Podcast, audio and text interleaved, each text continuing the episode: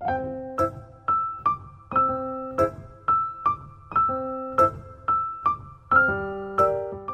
Hello，大家好，我们是物语读书会。那我是建凯。今天呢，我们物语读书会要来跟大家介绍一本非常畅销的小说，它叫做《开端》哦。它是一个由祈祷君呃创作的一本网络小说，然后它在中国非常的火红。那后来呢，又翻拍成电视剧。那那个电视剧我最近看呢，它在 Netflix 上面有上架了，大家有兴趣也可以去看哦。那这故事呢，主要是在讲男主角肖鹤云跟女主角李诗情的故事。他们两个呢，莫名其妙就在一个公交车上面被卷入一个公交车爆炸案。没错，也就是我们台。湾俗称的公车，那公车上面呢发生了一些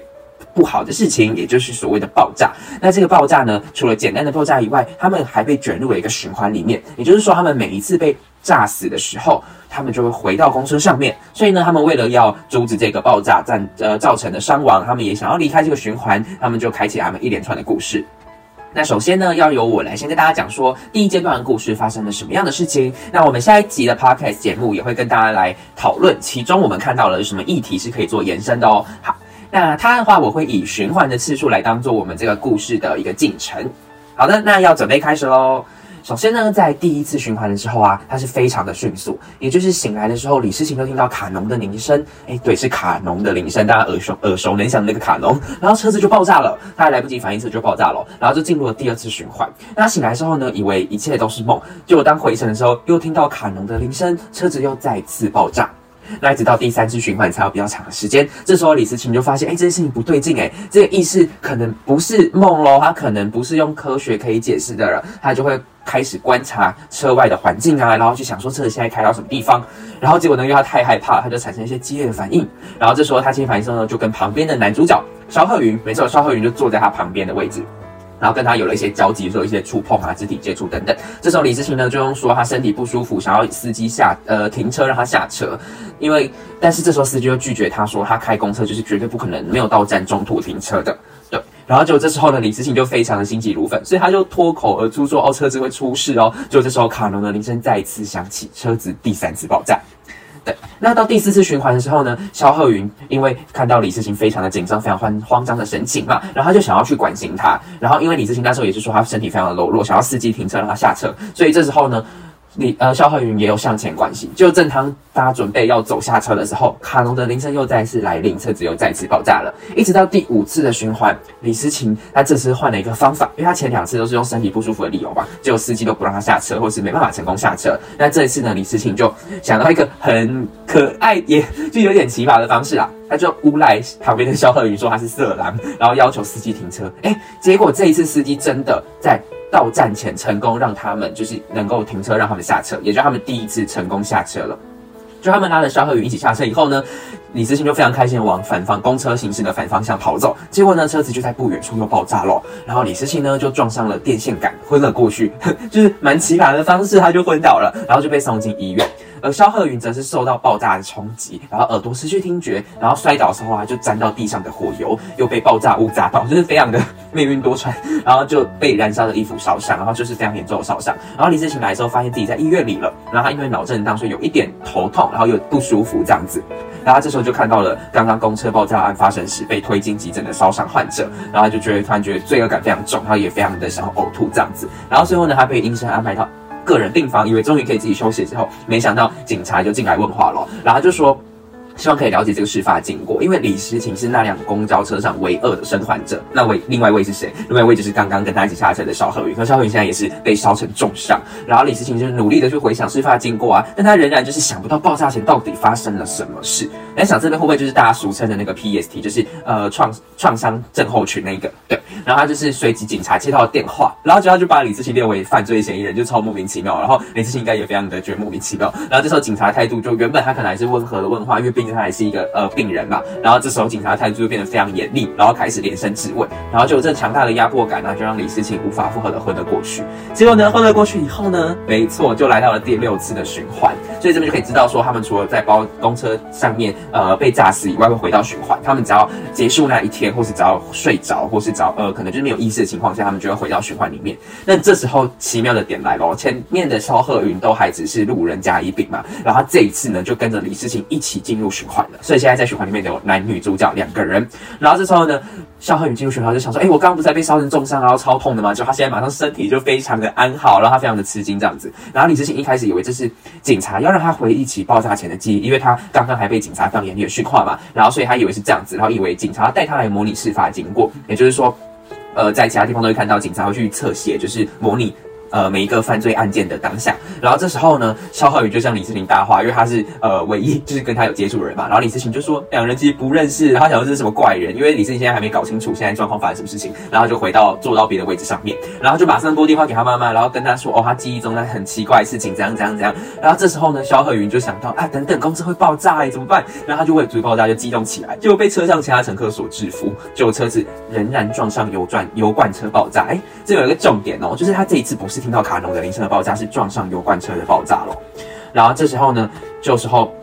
就会来到第七次的循环。那第七次循环呢，李思琴醒来后认为这些经历都还不是真的，然后他只是因为以为他是在为了重构当时的记忆，所以产生了某种认知障碍或是错觉。而这是肖鹤宇月前一次知道他太激动会被大家。制服嘛，所以他这次就冷静下来，然后他也没有打算跟李志勤相认，因为李志勤看起来没有想认他，所以他就默默的走到旁边，然后拿起那个公交车上面的那个安全锤，然后他一拿下来就警铃就大响，然后就不管了，他就随便的他就豁出去，他就拿那个安全锤直接敲破窗户，然后就最后呢，就是他随后因为安全疑虑被车上的其他乘客所制服，超傻眼，然后这时候呢，李志勤就终于看到公车爆炸原因就是车子。又撞上了油罐车爆炸，没错，他们是撞上了对向来的一个油罐车。那他们为什么会撞上油罐车呢？是因因为公车在出发之后啊，右边有一辆外卖机车，然后就是骑过来，然后公车为了要闪躲那个外卖机车，就往左偏，结果直接撞上左边迎向而来的油罐车，然后公公油罐车跟公车整个一起爆炸这样子。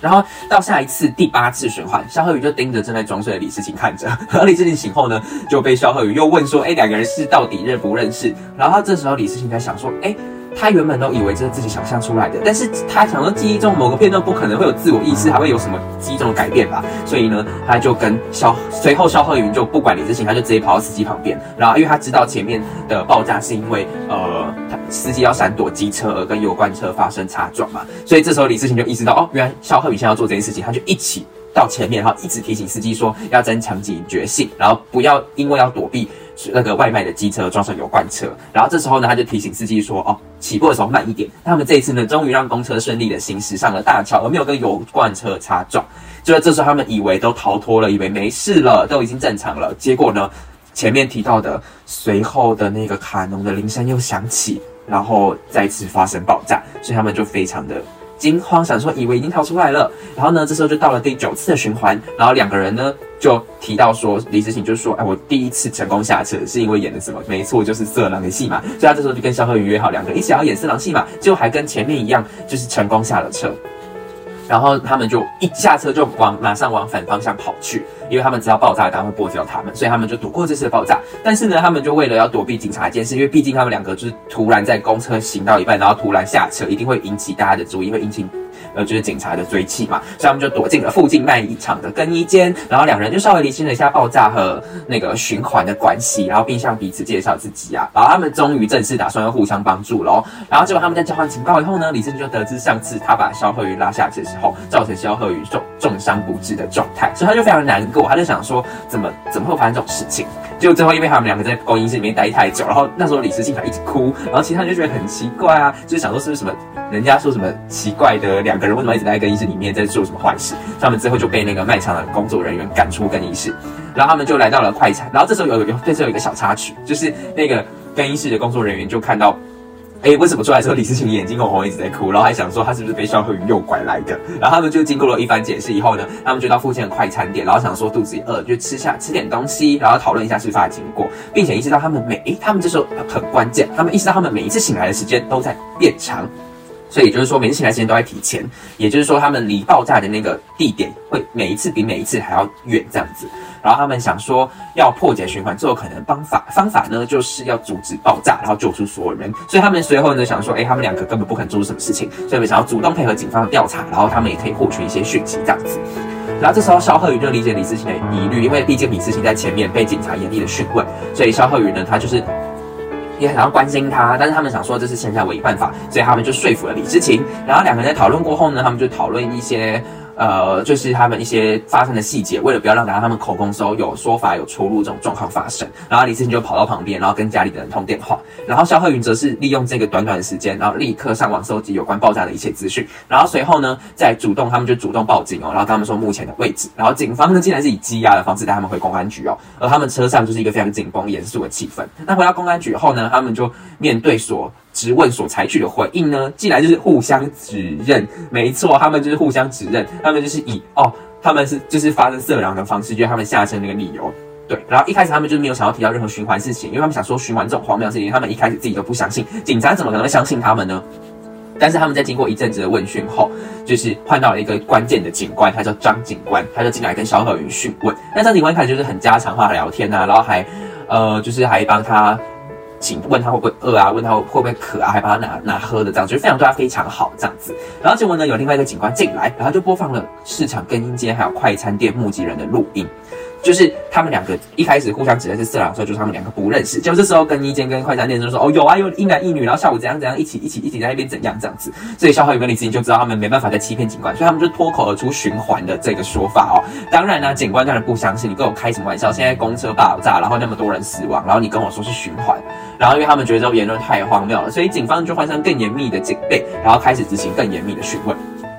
然后这时候呢，前面听到张警官，我们以后就叫他老张好了。老张呢，就为了要缓解这个警报庆风啊，然后起哄的气氛，他就想要用一个软性的方式让肖鹤云说出实情。就非常疲惫的肖鹤云向警官提出他睡觉要求，因为他想要知道他就是哦，可能睡觉他就会离开这个侦讯室，然后回到循环。结果没想到他在十分钟后又被警官叫醒，发现自己还在侦讯室内，就他有点情绪崩溃了，你知道吗？因为他觉得这个压力真的太大了。就后来有一个心理专家就跟警官说，要让肖鹤宇继续休息。然后另外一边李志前相当疲倦。所以他也开始胡言乱语，然后最后精力到达极限，也逐渐昏睡过去。所以这边可以意识到，哦，他们两个是需要一起一起睡着，就一起发生无意识的状态，才会回到这个循环中。那就到第十次循环啦，两个人已经对爆炸事情已经逐渐没，他们爆炸这么多次了，所以他们这次很冷静的呢，用简讯跟警方报案，说明车上有炸弹的情形。然后李思晴在跟警方传讯息时呢，小贺只是跑到前面跟司机说要注意路况，因为他们知道除了那个铃声响的爆炸会爆炸以外呢，他们还知道公交车会撞到油罐车引发爆炸。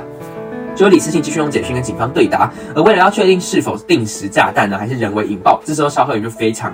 也算鲁莽，也算有勇气啊，他就是拨通电话跟警察局，然后直接在大声说：“哦，车上有炸弹！”就当然爆炸就引爆啦。所以他们第十一次循环的时候呢，就会发现几个线索。第一个就是炸弹会在一点四十五分时候会定时引爆，然后在那之前呢，也可以手动引爆，并且他们知道凶手就在车上，因为他们前一次就是说有炸弹，然后就马上爆炸嘛。然后除了这以外，他们也知道说在爆炸。炸弹爆炸之前，他们有可能也会撞上油罐车，引发炸爆炸，所以他们就非常的谨慎。那这时候呢，他们就发现，哎，时间已经回到在上桥前的上一站沿江东路站了。也就是说，他们这次可以正常下车，不会有人怀疑他们，因为他们就正常下车啊。结果呢，下车后李世清为了太心急，他想要救车上所有人，所以他立刻拨通电话要警察阻止公交车的爆炸。这时候肖浩宇就他还在看四周的环境，就他就直接发现李世清在跟警方对话，他就非常的生气，他直接对李世清发表说。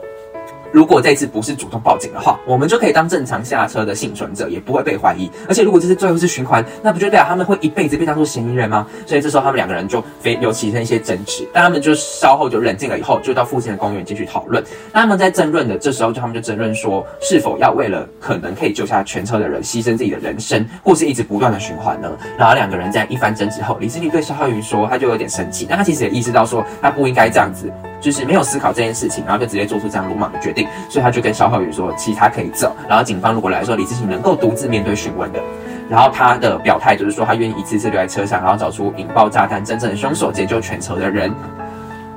然后他也可以更告诉肖浩宇说，如果我下次取款，那他都可以在沿江东路站下车，然后不用跟他一起经历这么多次的爆炸。然后他就跟肖浩宇告别，因为他发现他们两个人对这件事情看法是不一样的。对，最后肖鹤宇思考过后呢，他决定要继续跟李思晴共进退。这时候两个人就产生了一点点情愫喽。然后他比起前面那个心结模样，他恢复成这样温暖稳重、关心李思晴的模样，这样子。然后他就看了新闻上的内容，发现警察、警方在桥上要临检那台公交车的时候，公交车就爆炸了。所以他除了公车上面的人，他还波及了四周路人啊、警方啊、车辆等等。然后所以其实就很多，你知道大数据时代，然后网友就上传事故的影片、图片，让他们看到非常惊吓。而且这一次的爆炸竟然让前面他们提到那个相对来讲比较温暖、比较软性的警官老张、警官老张，他也被这个爆炸波及而死亡，所以他们就非常的自责。然后结果呢，他们最后就是他们就想说要。在接下来的时间里，然后讨论下次的循环到底可以做些什么事情，要如何排查车上的凶手啊。就在夜幕即将降临时，警察就来这边找人了。就最扯的是，他们因为在比较高的一个小山那边，他们两个就失足，然后昏倒过去。没错，这时候他们就回到下一次的循环喽。那下一次的循环呢，就会由我们另外一位朋友，也就是我们另外一位队员来跟大家讲下一次循环它会发生什么样的故事。那在我们下一期的 podcast 呢，我们也会跟大家来探讨一下，我们刚刚讲这一段故事里面，我们看到了什么样的一些议题是可以跟大家做延伸讨论的。那我们下一次再见喽，安妞。